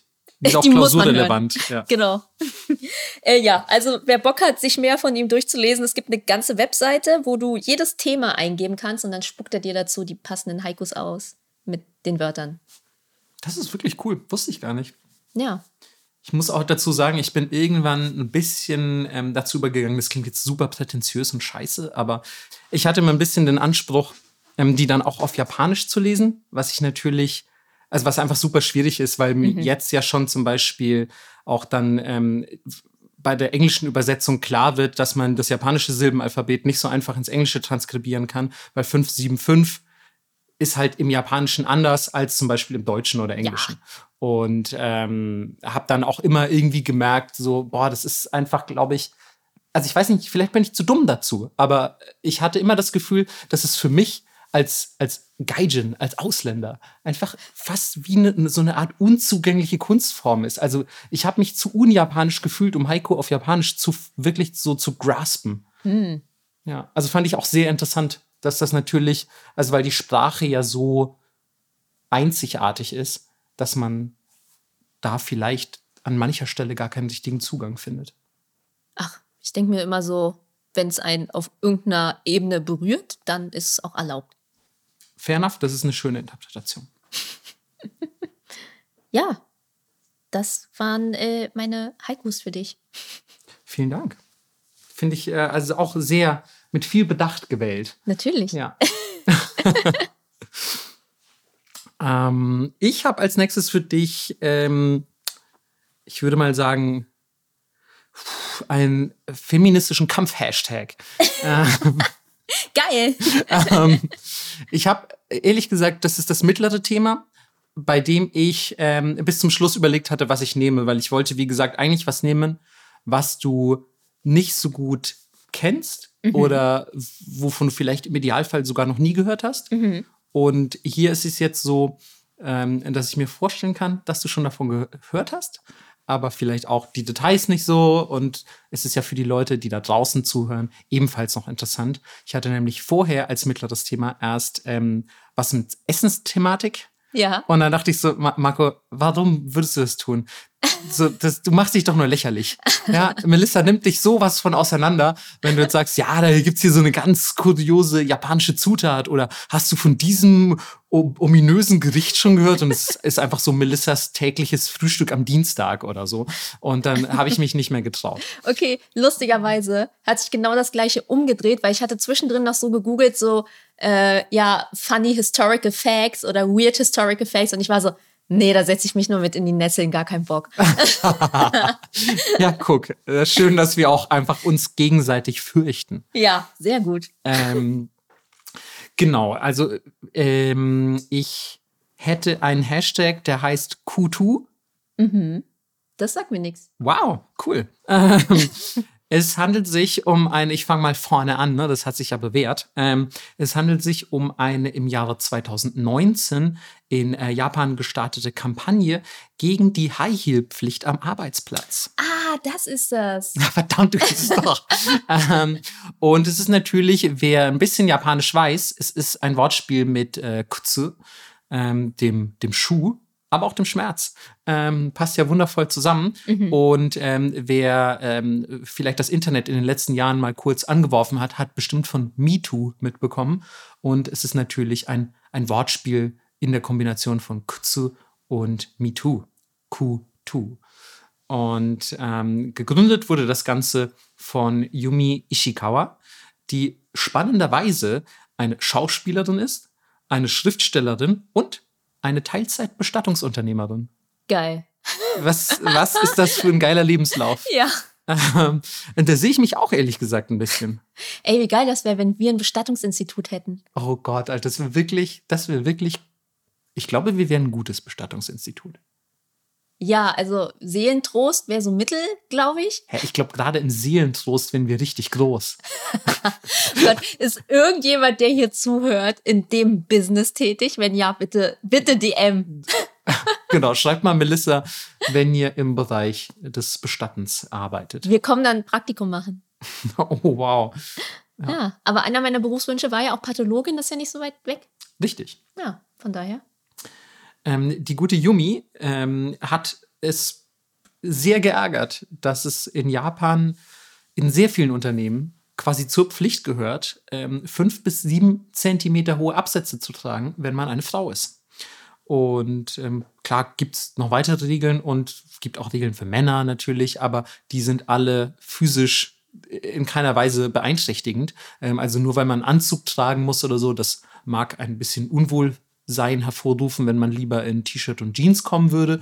Aber ich glaube, den ganzen Tag auf fünf bis sieben Zentimeter Absätzen zu laufen, ist einfach auch für die Füße deutlich schlechter. Ja, und auch einfach anstrengend. Äh, richtig. Ähm, und dazu tweetet die gute Yumi und bekommt auf ihren Tweet 30.000 Retweets und 60.000 Likes. Mhm. Und andere Frauen fangen an, darunter oder auf ihren eigenen äh, Social-Media-Kanälen ähm, ihre Füße zu posten, nicht für Fußfetischisten, sondern quasi um zu zeigen, wie die High Heels ihre Füße ruiniert haben. Und dann haben halt Leute gepostet, so hier überall alles voller Blasenpflaster, richtig geschundene Füße, die ja einfach aufgrund dieser Regelung nur zustande kommen konnten. Mhm. Dazu Und- muss man vielleicht ja. ganz kurz erklären, dass in Japan es ganz oft bei Schuhen nur S, M, L und XL gibt. Es gibt keine Zwischengrößen und so. Und deswegen sieht man ganz oft, finde ich, in Japan Leute seltsam laufen. Oder auch einfach Leute in nicht passenden Schuhen. Genau. Und ich finde, gerade bei sowas wie High Heels und so fällt es ja ein bisschen mehr auf, als wenn du jetzt zum Beispiel so einen Doc Martens Stiefel Ja. trägst. Weil ähm, du siehst manchmal, und das finde ich, sieht man in Japan auch sehr häufig, siehst du die Girls so hinten raus schlüpfen, Mhm. weil die einfach, also die, die Schuhe sind hinten noch mal viel länger als da, wo die Ferse aufhört. Ja, einfach Und- zu groß. Genau, und das sieht man, finde ich, in Japan sehr häufig. Und das, würde ich sagen, hängt stark damit zusammen. Und bedeutet aber natürlich auch, wenn ihr wollt, dass der Schuh nicht die ganze Zeit abgeht, dann werdet ihr wahrscheinlich eher einen zu kleinen als einen zu großen Schuh kaufen, wenn ihr Mhm. den passenden nicht findet. Und naja, was das mit Füßen, Absatz hin oder her macht, äh, das wissen wir, glaube ich, alle. Und ja, Tatsache ist auf jeden Fall, äh, sie hat da wohl einen sehr wunden Punkt getroffen, denn die Resonanz war, wie gesagt, sehr positiv oder zumindest sehr, sehr intensiv. Und ähm, alle anderen Leute oder sehr viele andere Damen haben sich auf jeden Fall daran beteiligt. Und dann hat die gute Yumi eine Petition auf change.org change.org, ähm, angelegt, ja, um quasi diese Regelung abzuschaffen und zu sagen, lasst die Leute doch am Arbeitsplatz von mir aus wenigstens flache Schuhe tragen. Muss ja nicht irgendwie der abgeranzte Sneaker sein, aber bitte wenigstens normale Schuhe ohne Absatz im Idealfall. Und diese Petition hat 150.000 Unterschriften bekommen ähm, und wurde dann an den zuständigen Ausschuss im Parlament weitergeleitet, der diesen abgelehnt hat. ähm, also der diesen, diesen Vorschlag zur Abschaffung der Regelung abgelehnt hat. Und der damalige Gesundheits- und Arbeitsminister ähm, Takumi Nemoto hat gesagt, dass Frauen aufgrund sozialer Konventionen und beruflicher Erwartungen High Heels tragen sollten. Das gehört Abschaum quasi einfach. zum guten Ton. Und äh, ich dachte auch so, als ich das gelesen habe, so, oh, ey, Junge, das, hey, selbst wenn du das denkst, du kannst es auch nie laut aussprechen. Doch, in einem Land wie Japan In kann man Land das halt noch Japan, machen. ja, tatsächlich. Ähm, aber trotzdem war der Sturm der Entrüstung relativ groß. Und das ist jetzt auch der Punkt, an dem dieser Hashtag erst ins Spiel kommt. Also ab hier ähm, wird dann unter dem ähm, Hashtag Q2 ähm, ein, ja, ein, ein Sturm der Entrüstung gepostet, über diesen Herrn Nemoto hergezogen und High Heels wird, äh, also High Heels tragen, wird mit Füße abbinden verglichen und ja, es, also ein, ein Aufschrei geht durchs Internet, wenn man so will, was ja schon mal eigentlich ein ganz gutes Zeichen ist, weil das ja oft auch der erste Schritt zur Veränderung ist, nur halt in Japan nicht immer. Ähm, erstmal organisiert Yumi dann eine Veranstaltung in Tokio, um allen Männern, die daran teilnehmen oder vorbeikommen, ähm, High Heels anzudrehen und zu sagen, ja, lauft doch mal ein paar Schritte darin, guckt euch doch mal an, wie angenehm das für die Füße ist, sagt mal, wie ihr das so findet.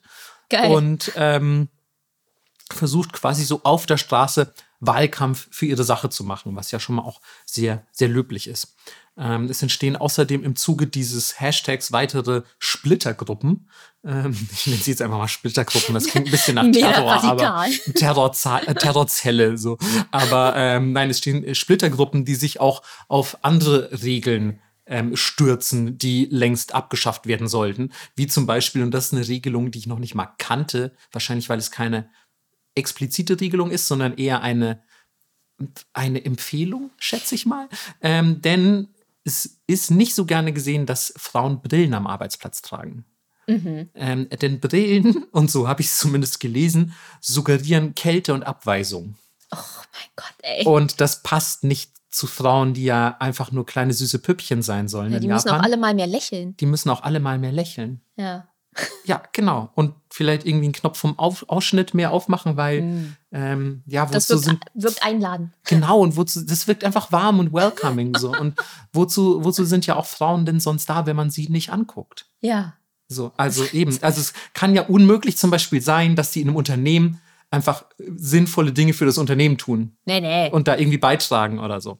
Ähm, und da entsteht dann zum Beispiel auch der Hashtag äh, Megane Kinshi, also Brillenverbot, Mhm. ähm, unter dem sich die Leute dann darüber aufregen, dass man halt als Frau angehalten ist, keine Brille am Arbeitsplatz zu, zu tragen. Ähm, Yumi prangert auch seit dieser Hashtag-Sache eigentlich immer mehr Frauenrechtsfragen in Japan an, was wirklich äh, gar nicht genug getan werden kann, wie ich schätze, ähm, und auch generelle ja, Diskriminierungsproblematiken ähm, und ähm, ja, stellt Dinge wie Slut-Shaming in Frage, dass Frauen in Japan dazu angehalten sind, eher still zu sein, zum Beispiel eher Mhm. zurückhaltend, schüchtern. ist ja quasi auch das Idealbild der Frau, quasi den Mann reden lassen und nur antworten, wenn man gefragt wird, nicht unbedingt von sich selbst aus Dinge erzählen, nicht interessant sein oder so. Ähm, dass sich Frauen beispielsweise auch in Japan, selbst wenn sie einen Beruf haben, immer noch sehr viel um den Haushalt und die Kinder kümmern müssen, beziehungsweise dass das zu gängigen Erwartungshaltungen gehört. Und ja, all diese Dinge prangert die gute Yumi eben an und veröffentlicht auch ein Buch darüber, über solche Themen. Ähm, ich habe es tatsächlich nicht gelesen, deswegen kann ich kein genaues Fazit dazu ziehen oder euch eine detaillierte Inhaltsangabe geben. Aber sie schreibt auf jeden Fall ein Buch über diese Diskriminierungsproblematiken und ihre Erfahrungen damit und schreibt darin aber auch, und das fand ich sehr gut und das hat mich auch sehr an dich erinnert, wie gut es sich anfühlt, gegen die sozialen Erwartungen der Gesellschaft zu verstoßen und wütend zu sein. Ja, Und das fand ich auch eine sehr erfrischende Erkenntnis so für, für einfach auch eine, eine Japanerin. absolut. So, weil das ja, äh, wie Yumi auch richtig schreibt, in der japanischen Gesellschaft nicht sehr gerne gesehen ist. Denn ähm, der Ausdruck von Emotionen in der japanischen Gesellschaft ist halt quasi eher ja, verurteilenswert. Und aus westlichen Ländern gab es für ihre Bewegungen oder Bewegungen, muss man ja sagen, ähm, sehr viel Solidarität und Unterstützungsbekundungen. Ähm, gleichzeitig war der tatsächliche Erfolg in Japan leider sehr verhalten, weil es halt einfach immer noch saumäßig schwierig ist, so die ganzen Traditionen und diese allgegenwärtige Konformität so zu durchbrechen von morgen auf, äh, von heute auf morgen. Und ähm, 2020 lag Japan im Weltwirtschaftsforum auf Platz 121 von 153 Ländern bei äh, Sachen ähm, ja, Kluft zwischen den Geschlechtern. Ja, das wundert mich überhaupt nicht. Mhm. Also schon ziemlich weit hinten. Und ähm, ja, das ist so erstmal die Geschichte von, von äh, der Yumi und ihrem Hashtag Q2 und ähm, ihren Bestrebungen, Japan zu einer besseren Gesellschaft zu machen, vor allem zu einer besseren Gesellschaft für Frauen. Und ähm, ich hätte als Fazit so aus meiner Recherche gezogen, dass ich schon ganz cool finde, weil früher hätte es, glaube ich, nicht mal die Traction bekommen, die es heute bekommen hat. Mhm. Also vielleicht, also es ist jetzt auch das erste Mal, dass ich wirklich von sowas Viralem höre in der Hinsicht. Deswegen wäre es vielleicht auch zu viel erwartet, dass sich sofort beim ersten viralen Tweet irgendwie äh, Regeln innerhalb des Landes Ja. ändern. Aber ich finde es cool, dass es anscheinend ein Bewusstsein langsam dafür gibt und dass es sich zumindest zu entwickeln scheint. Und Ja. versuche jetzt mal einfach optimistisch zu bleiben. Das ist ja auch eine Vorbildfunktion. Also, das haben ja vielleicht auch Frauen mitbekommen, die vielleicht, ja, noch Mädchen waren. Also, die vielleicht jetzt langsam heranwachsen und sehen, Ja. okay, das ist auch der Weg, den ich gehen kann. Also, eine Vorbildfunktion ist ja super, super wichtig. Und wenn die da ein bisschen auf die Kacke hauen und darüber berichtet wird, ist ja schon viel wert. Selbst Eben. wenn am Ende nicht der Outcome ist, den sie wollen. Ja. Und auch vor allem, wenn westliche Länder irgendwie das, ähm, das mitbekommen. Also Aufschrei ist immer gut. Ich meine, äh, natürlich wird der Westen jetzt wegen High-Heel-Regelungen am Arbeitsplatz keine Sanktionen verhängen Ja, ja, oder so, ja aber, aber du weißt, was ich meine. Ne? Also ein internationaler Aufschrei ist trotzdem gut, denn man will ja auch als Land irgendwie eine halbwegs positive Publicity haben, international. Und ähm, ja, deswegen Entrüstung immer gut. Ja, geil. Also die ganze Story kannte ich nicht. Ich hatte das mitbekommen, weil es ja auch, ähm, es gab für Männer ja auch eine Regelung, dass sie keine langärmeligen Hemden mehr tragen mussten, äh, mussten im Sommer. Und das war dann okay, aber die High Heels mussten trotzdem noch sein. Ja. Ich fand es auch einfach gut, also spätestens als ich dann gelesen hatte, dass sie ein Buch geschrieben hat und meinte, ja, ich finde es halt voll gut gegen die Gesellschaft zu sein und ich mag es voll rumzuwüten. Ja. Da dachte ich so, ja, ich nehme es doch lieber rein, weil ich glaube, das sollte Melissa wissen. Absolut. ja, Mann. Immer die Gesellschaft ein bisschen challengen, immer gut. Cool, sieh's. So, ich habe noch, äh, man kommt natürlich nicht drum rum, ein bisschen Horror. Ja, Mann. Er ist tatsächlich auch nur kurz, weil es leider nicht mehr dazu gab. Ich habe Ach, schade. Ja, ich habe wirklich versucht, noch mehr rauszufinden, aber das ist alles, was ich bekommen habe. Und ich glaube, du kennst es wahrscheinlich auch schon. Es ist die Urban Legend um Black Santa. Nee, kenne ich tatsächlich nicht. Uh, ja, okay. Santa? Black Santa. Okay. Ich hoffe, es ist jetzt nicht so eine Rassismus-Story. Nee, Gott sei Dank nicht. Okay. Ich ja, auf einmal hier so, also. Ja, ja, ja, ey, nein, ich möchte Japan nicht derart verunglimpfen, aber man weiß es wirklich nie. Ja, Ähm. vor allem, wenn ich den ersten Satz vorlese, wüsste man es immer noch nicht, weil die soll angeblich aus Deutschland nach Japan gekommen sein. Mm. Ja, da nehmen wir uns als Länder nicht viel. Nee. Ja. Naja, Okay, aber klar, ich meine, Weihnachtsmann ist ja auch nichts, was einheimisch ist in Japan. Irgendwoher muss es gekommen sein. ja. Ich bin gespannt, bitte. Ja, es geht, wie gesagt, um Black Santa. Und wie der Name schon sagt, geht es um einen Santa Claus, der komplett schwarz anhat. Und äh, es gibt zwei Legenden, zwei verschiedene. Und die erste besagt, dass man an Weihnachten in seinen Christmas Stocking, wir haben das ja in Deutschland gar nicht, wer ist das auf Deutsch, in seine Weihnachtssocke? Ähm, Wei- ja, wir kennen Weihnachtsstiefel eher, ne? ja, so. genau. Ja. Dann- Aber ja, so Weihnachtssocke. Nennen wir einfach Weihnachtssocke jetzt. Ja. Ähm, stopft man ein Bild von dem, was man gerne als Geschenk haben möchte. Und ein Bild von Black Santa. Und hängt es an den Kamin. Also Japan hat natürlich keinen Kamin, aber hängt es irgendwo hin. Und An so, ein- an so ein Fernseher, wo so ein Feuer drauf abgebildet, also weißt du, Genau. wo das Feuer drauf läuft. Hängt die so drüber. ja, genau. Richtig sad. an, an den kleinen Wäscheständer. Und ähm, dann soll Black Santa nachts kommen und das Geschenk bringen, Mhm. was auf dem Bild ist, aber dafür nimmt er dich mit. Das kann nicht, das kann nicht, das kann nicht wirklich, also niemand kann so dumm sein. Ja. Wobei ich mir natürlich denke, also es steht jetzt wahrscheinlich nicht drin, wohin er einen mitnimmt. Ja. Oder fährt er zurück in die Hölle oder wird das gesagt? Nee. Weil, also wenn er mich einfach jetzt nur mitnimmt, also ich würde ihn halt wenigstens mal fragen, wohin es geht. Und Und wenn der jetzt sagt, keine Ahnung, wir fahren zum Mount Splashmore, Ähm, Dann dann, let's go. ja, dann ist so, klar, bin dabei. Lass mich noch kurz meine Badehose holen und dann geht's ab. Nee, alle Leute werden so groß wie ich und müssen dann in der Wichtelfabrik die Geschenke bauen. Auch die Leute, die jetzt zwei Meter groß sind, werden auf deine Größe geschrumpft. Genau. Und er holt schon, Black Santa holt schon seinen Schrumpfstrahler raus, will auf dich zielen und so, ah, ich glaube, ich brauche den gar nicht heute. Ja, das passt. Aber hier, deine PlayStation 5 und jetzt komm mit. So, also, wo du dir denkst, so, hä? Also, guck mal, du wünschst dir zum Beispiel einen riesigen neuen Fernseher. Dann bekommst du den und dann bist du ja weg und kannst doch gar nicht gucken. Ja, es ist Also, halt. du musst dir höchstens einen Gameboy wünschen, dann kannst du wenigstens auf der Reise mit Black Santa noch spielen. Nee, ich glaube, es ist eigentlich wie so eine Mutprobe, so wie Bloody Mary Mhm. an Weihnachten, das zu machen. Okay. Weil natürlich keiner dran glaubt, dass Black Santa kommt und dich mitnimmt.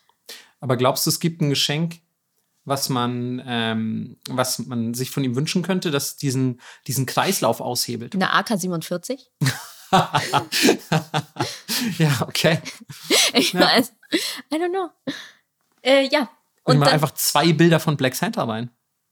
oh, Soll er mal gucken, was er damit anfängt. dann kommen, kommen vielleicht alle dann mit, dann wird das so eine Gang. Gott, komm, ja, komm einfach zwei, bring keine Geschenke mit und verhauen dich einfach. Ähm, ja, das zweite ähm, finde ich tatsächlich aber noch geiler. Okay. Und zwar soll er da eher aussehen wie so ein Namahage. Also ähm, für alle, die nicht wissen, was das ist, wie so ein ja, Dämon mit so einer Holzmaske, wo so Hörner dran sind und einem Strohumhang. So ein bisschen traditionell japanisch. Ja, ein bisschen wie diese, wie heißen die denn in, in Österreich? Die, die haben doch auch so einen so einen Brauch, bei dem die sich in so, so Fellkostüme und so Strohkostüme kleiden mit, mit, ähm, mit auch so, so holzähnlichen Teufelsmasken mit Hörnern dran und so. Oh, ich habe keine Ahnung. Okay. Das gibt's da auf jeden Fall auch, meine ich. Ähm, und klingt ein bisschen so. Ja, naja, jedenfalls sehen sie so aus. Äh, und oft haben sie ein Messer oder eine Trommel in der Hand. Mhm. Und ähm, Black Santa besucht dann unartige Kinder an Weihnachten und sagt, wenn du dich nicht besser benimmst, wird dir nächstes Jahr an Weihnachten was Schlimmes passieren. Okay, also eine sehr intensive Drohung. Aber das reicht noch nicht, weil man kennt ja Kinder. Mhm. Also verteilt Black Santa im Kinderzimmer Schweineblut und Innereien. Was? Was? Okay, ja. Mhm. Ja, Das wird den Kindern eine Lehre sein. genau. Sohn, du hast dein Schweineblut wieder nicht aufgeräumt. Und ähm, naja, wenn die Kinder halt ultra unartig waren, dann äh, kidnappt er sie auch und stopft sie in einen großen weißen Sack. Oh, ein weißer Sack. Ja. Weiß in Japan die Farbe des Todes. Mhm. Und dann ist wahrscheinlich vorbei, schätze ich. Okay, also ich muss sagen, das klingt ein bisschen wie ein Hardcore-Knecht Ruprecht. Ja, ich musste an den Krampus denken. Ja, gut, das ist ja auch im Prinzip nur Knecht Ruprecht als äh, Monster. Yokai. Ja. So, äh, ja, genau, aber es geht in eine sehr ähnliche Richtung. Mhm. Deswegen halte ich es gar nicht so unwahrscheinlich, dass es vielleicht wirklich aus Deutschland kam. Mhm. Wobei ich sagen muss, ich wüsste jetzt zum Beispiel nicht, aus welchem Kulturraum der Krampus wirklich kommt. Ist er wirklich urdeutsch? Ist das, könnte auch irgendwie vielleicht was Österreichisches oder Ja. keine Ahnung, vielleicht auch was Slawisches. Ich weiß es wirklich nicht. Das ähm, muss der deutsche Urban Legend Fabelwesen Podcast rausfinden. Ja, wo ist der eigentlich? Den gibt's bestimmt. Echt? Ich glaube, wir hatten schon mal drüber gesprochen, dass es sowas nicht gibt, oder? Echt? Also wenn es den gibt, Leute, wir haben Bock auf Kollabo. Ja, ey, auf jeden Fall. Finde ich richtig gut. Wenn die cool sind, aber nur. Okay, ja. Also, wenn, hört, wenn ihr zuhört und cool seid, dann ja. Ja, wenn ihr nicht cool seid, komme ich vorbei und verteile Schweineblut und Innereien in euren Zimmern. Du kommst vorbei und machst die Leute cool. Aber okay. Das ist natürlich auch eine Möglichkeit. Jetzt wisst ihr übrigens auch, wie es immer hier bei mir aussieht, während wir aufnehmen. Das ist Ja. total nervig. Ja, aber nur, weil Marco mega unartig ist. Ja, was willst du machen, Mann? Ich bin einfach. Ich bin Rebel without a cause, Mann. Ich bin wie James Dean, nur noch cooler. Ist das nächste Thema auch so cool? Möchtest du jetzt wohl meinen Coolness-Monolog unterbrechen? Absolut. Absolut nichts lieber als das. Jedes weitere Wort wäre eins zu viel, Marco. ähm, ja, das habe ich leider schon oft gehört. Ähm, Der Untertitel des Podcasts. Nippot. Jedes weitere Wort wäre eins zu viel. Finde ich gut. Ähm, mein mein letztes Thema für dich ist, wie gesagt, eine Reiseempfehlung, falls Ja. es dich mal wieder nach Japan verschlagen sollte. Mhm. Ähm, und zwar ist es Higo Minkamura. Oh. Ich weiß nicht, ob du davon Nee. schon gehört hast. Ähm, ist, glaube ich, auch etwas unbekannter, aber ähm, es ist ein japanisches Handwerksdorf zwischen ähm, Kumamoto und Fukuoka, aber noch in der Präfektur Kumamoto. Mhm. Und ich dachte ja, du feierst Handwerk mega ab Ja, und Mann. ärgerst dich auch immer ein bisschen darüber. Auch von, feierst du nicht sogar auch Fukuoka? Ja, Also du magst voll. Fukuoka auch ganz gerne, ne? Ja. Stimmt, ja, ja, gut. Übrigens auch an dieser Stelle nochmal, Fukuoka angeblich die Stadt mit den schönsten japanischen Menschen. Ja. Also vielleicht lohnt sich ein Besuch, wenn ihr noch Single seid. I don't know. ähm, aber ähm, du ärgerst dich auch mal ein bisschen darüber, dass das Handwerk nicht genug gefördert wird und dass Ja. das alles so untergeht und Ja. man nichts, nichts archiviert. Und ähm, genau, das ist eben ein Dorf, wo das Handwerk eigentlich ganz im Gegenteil, nämlich gewürdigt wird. Also ich glaube nicht, dass das kleine Dorf ähm, in der Lage ist, das japanische Handwerk insgesamt zu retten, aber es ist ja schon ganz schön, dass es sowas überhaupt gibt. Und das liegt in relativ schöner, wie ich las, abgeschiedener Natur und sei zum Beispiel auch hervorragend geeignet für, Melissa, halt dich fest, Wanderungen und Spaziergänge in der Natur. Hm, Ja. Vielleicht gibt es irgendwo einen Burrito-Laden, wo man hinlaufen kann. Der ist 100 Kilometer weg, Es- aber das schaffen wir an einem Tag. Ja. Denn ihr müsst wissen, Melissa liebt Fußwege. Ja, über Das ist alles. So krass. Ja, immer es ist ey, völlig egal, wie weit die Entfernung. Melissa will immer laufen. Ähm, naja, und ähm, unabhängig von der schönen Natur, die Melissa völlig egal wäre, weil sie den ganzen Tag mit so einem Walmart-Wägelchen rumfährt, damit sie bloß keinen Schritt tun muss. Wenn wir in Japan sind, musst du mich einfach in so einem geklauten Einkaufswagen schieben. Du, du kriegst so einen, hast so einen Katzenrucksack, wo da so eine, so eine Glaskugel dran Ja. ist, wo man so rausgucken kann und damit du auch was siehst. Geil. Ähm, jedenfalls stehen in diesem, ähm, in diesem Dorf äh, viele traditionelle japanische Häuser. Mhm. Ähm, unter anderem auch Privathäuser, denn die meisten der Handwerker, die dort arbeiten, ähm, scheinen auch dort zu leben. In Ah. ziemlich traditionellen Häusern. Und diese kann man auch teils besichtigen. Ich weiß nicht, ob man in jedes Haus reingehen kann. Wahrscheinlich nicht, weil, ja, keine Ahnung, wenn Leute da wohnen, ich hätte auch nicht gerne den ganzen Tag irgendwelche Tudis bei mir im Wohnzimmer. ähm, aber man kann wohl einige davon besichtigen. Und vor allem, was für dich viel wichtiger wäre, es gibt eben sehr viele verschiedene Werkstätten aus verschiedenen Zünften, ähm, wo man auch an Workshops teilnehmen kann und quasi so ein bisschen in diese Zunft hineinschnuppern. Also Mhm. man kann sich dann ähm, so, ja, vielleicht einen kleinen Crashkurs geben lassen oder so. Es gibt kleine Ateliers, wo wohl Dinge ausgestellt werden. Ähm, da ist immer alles offen und man kann einfach reingehen. Ähm, Geschäfte mit traditionell hergestellten Dingen und so weiter. Ähm, und zu den Werkstätten, die es dort gibt, gehören unter anderem Verschiedenes aus der Holzverarbeitung, ähm, also wahrscheinlich Schreinerei oder irgendwelche Schnitzereien, keine Ahnung. Ähm, dann Glasbläserei, Mhm. Keramikherstellung, ähm, Herstellung von äh, traditionellen japanischen Instrumenten, auch sehr cool. Und jetzt kommt's, was für mich dann auch noch mal das Zünglein an der Waage war, wo ich mir dachte, ja, ey, keine Ahnung, ist so eine Reiseempfehlung. Melissa hasst ja Japan auch, die geht da wahrscheinlich nie wieder hin. ähm, nein, Quatsch, aber ich dachte mir so, es muss ja auch immer irgendwas sein, was so das finale Zünglein an der Waage ist bei der Entscheidung, ob man es reinnimmt in diese drei Sachen. Ja, wie die Schweineinnereien. Genau, und jetzt kommt's. Dieses, das war, das war das Zünglein an der Waage. Okay, alles klar. ähm, jetzt kommt's. Der Laden, in dem die Musikinstrumente hergestellt werden, heißt Yamabiko. Geil. Der Melissas Lieblings-Yokai ist.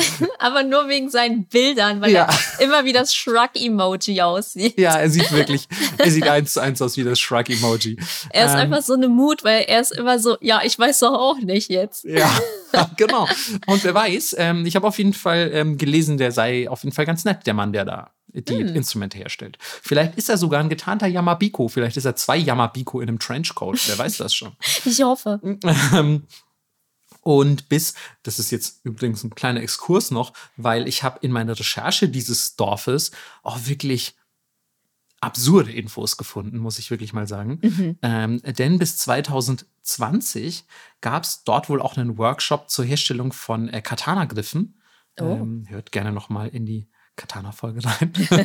ähm, geleitet allerdings von einem Schweden namens Hans Koga.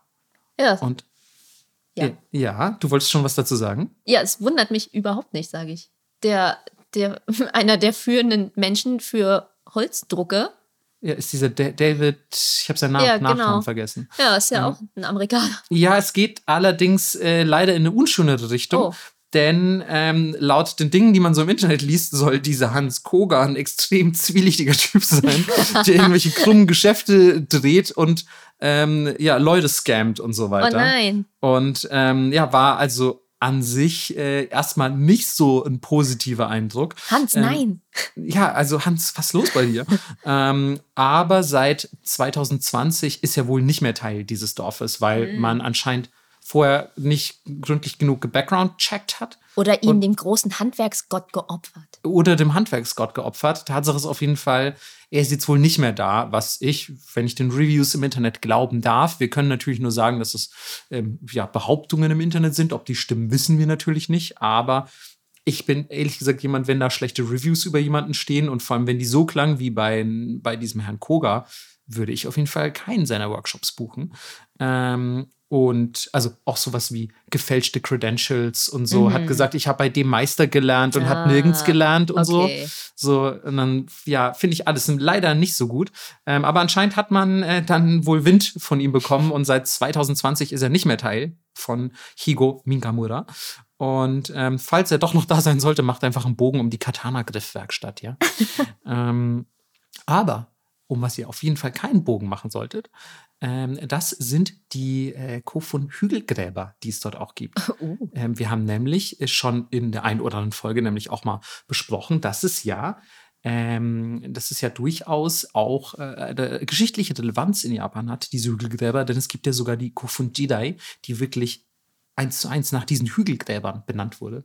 Ich glaube übrigens 300 bis vielleicht 530 nach Christus oder so. Also irgendwas um den Dreh. Ich habe es leider nicht genau im Kopf, aber um, um den Dreh müsste es sein. Ähm, und dort kann man noch ähm, eins oder mehrere dieser Hügelgräber auch besichtigen, was ja auch sehr cool ist. Und wenn man eh schon auf so einem traditionellen Trip dahin ist, dann würde ich auf jeden Fall empfehlen, dass ihr das mitnehmt. Aber ich schätze, das ist auch wahrscheinlich sehr nahe im Dorf oder, oder direkt im Dorf, keine Ahnung. Also kann man wahrscheinlich nicht verfehlen. Und jetzt kommt's, der Eintritt in dieses Dorf ist auch komplett kostenlos. Also man kann da jederzeit einfach hinkommen und bei irgendwelchen Sachen mitmachen. Ähm, und in den Reviews dazu habe ich gelesen, dass es wohl meist trotzdem ziemlich leer sein soll. Hm. Ähm, was ich ein bisschen schaden, schade finde. Also was auch, glaube ich, ein bisschen gut ist, weil die Leute wohnen ja auch da. Ja. Und die wollen bestimmt nicht den ganzen Tag irgendwie 5000 Leute in ihren Straßen haben. Ähm, kann also auch ganz schön sein, aber zeugt natürlich auch wieder mal ein bisschen von der Geringschätzung des traditionellen Handwerks, muss man sagen. Ja. Ähm, ich finde es trotzdem auf jeden Fall ein cooles Konzept und klingt auch sehr nice. Ähm, schaut auf jeden Fall mal vorbei, wenn ihr in Kumamoto seid oder in Fukuoka. Ich glaube, so weit ist es nicht.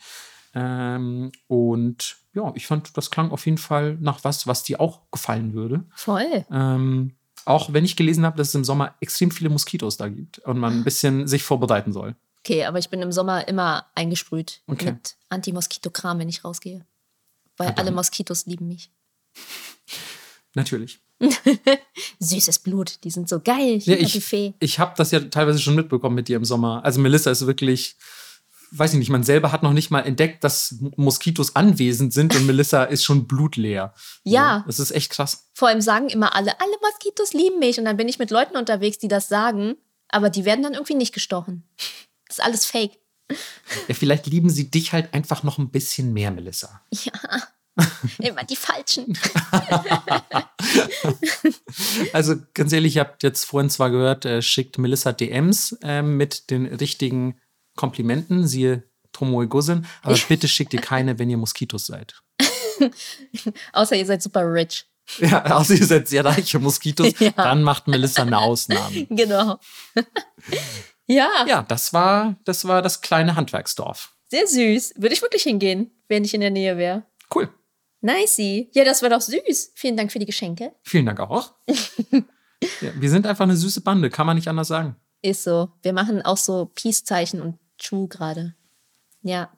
Ja, äh, wir hoffen natürlich, ihr da draußen seid auch süß. Ähm, also nicht jetzt eine glückliche Weihnachtszeit ist richtig auf dem Putz hauen, schön süß bleiben zu Ja. allen Leuten. Und vor allem in Weihnachtsstimmung sein. Weihnachtsstimmung sein, aber ehrlich gesagt nicht zu sehr schleifen lassen. Und ähm, vor allem, wenn ihr jetzt schon zu Hause bei euren Eltern seid oder irgendwie bei der Family oder, oder sonst wo, vielleicht, keine Ahnung, auch beim Snowboarden in den Alpen, ähm, wir hoffen, ihr habt eure Vokabelhefte mitgenommen, weil ehrlich gesagt, äh, das Japanisch lernen, das schläft nie. Wie das Verbrechen. genau, aber Japanisch lernen ist noch krasser als das Ja. Verbrechen. Ist halt auch schwieriger. Ja, wow, ja, st- stimmt eigentlich. Okay. Ähm, was würdest du lieber machen, Mord begehen oder Japanisch lernen? Oh, kommt drauf an, wen ich umbringen darf. Ähm, ja, äh, genug des Quatsches. Wort der Woche, Melissa. Ja, Und das Wort der Woche ist in diesem Fall, ist ja auch, ist das schon die letzte, es könnte die letzte Folge des Jahres sein. Ich habe nicht durchgerechnet, aber es könnte die letzte Folge 2022 sein. Ich glaube, wir Ähm, haben noch eine. Deswegen, ja, okay. Aber auf jeden Fall, wir wollen es euch nicht zu schwer machen. Es sind Wörter, die man, ich würde sagen, als Erst- oder Zweitsemester kennen könnte. Und zwar ist es Omatsuri no Kibun, also ein Kompositum aus ähm, mehreren Wörtern. Und Omatsuri, das kennt ihr hoffentlich noch, denn das sind die japanischen Feste oder Fest allgemein. Kann man natürlich auch beschreiben, äh, benutzen, um andere Feste zu beschreiben, nicht nur kleine Verkaufsbütchen und Leute in Kimonos. Und Kibun ist das Gefühl, die Stimmung, die Atmosphäre vielleicht auch, wenn man so will. Und das bedeutet einfach Festtags- oder Feiertagsstimmung. Und in dieser seid ihr auch hoffentlich, spätestens nach dieser, ja, ich sag mal, Bescherungsfolge. Und ähm, ja, wenn nicht, dann kommt die Feiertagsstimmung hoffentlich zeitnah. Genau, also feiert schön. Merry Christmas von uns. Ja, fröhliche Weihnachten. Mhm. Fröhliche Feiertage. Kommt ein bisschen runter. Lasst Esst euch gut, gut. gehen. Oh ja, Ja. esst gut. Ja. Und vielleicht trinkt auch ein bisschen was, wenn ihr Bock habt. So ist es. Das machen wir auch gleich. Stay hydrated. Ja, damit frohe Weihnachten. Bis zur nächsten Folge. Ciao. Tschüss.